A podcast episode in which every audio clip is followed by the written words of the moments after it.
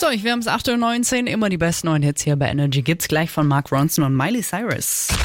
Ich google was, was du nicht siehst. Sechs Buchstaben, eine stabile Internetverbindung und einen Felix. Ja. Das sind die Zutaten für unser Lieblingsspiel. Ich google was, was du nicht siehst. Zum Glück hast du alles da.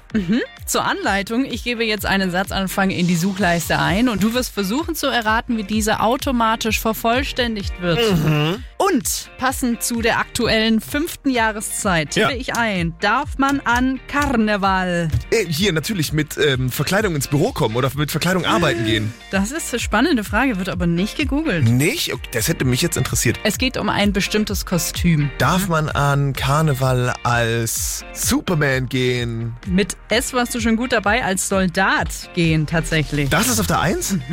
Was? Ich habe mal drauf geklickt. Ja. Zwar gibt es keine grundsätzlichen Verkleidungsvorschriften oder Kostümgesetze, Ja. allerdings könnten einzelne Kostüme aufgrund von bestimmten Paragraphen zu einer Ordnungswidrigkeit oder sogar einer Straftat werden. Darunter fallen zum Beispiel Kostüme als Ritter, Pirat, Polizist und Soldat, Warum denn Ritter und Pirat? weil man Angst hat, vielleicht doch nochmal von denen erobert zu werden. Ich weiß es nicht. Auch noch spannend an der 5, da wurde die Frage ein bisschen umgedreht, darf man schwanger Karneval feiern?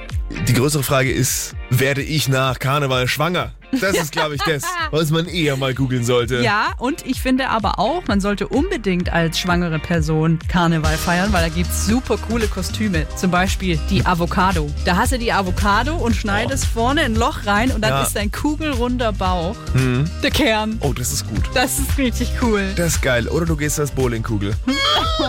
Shit. This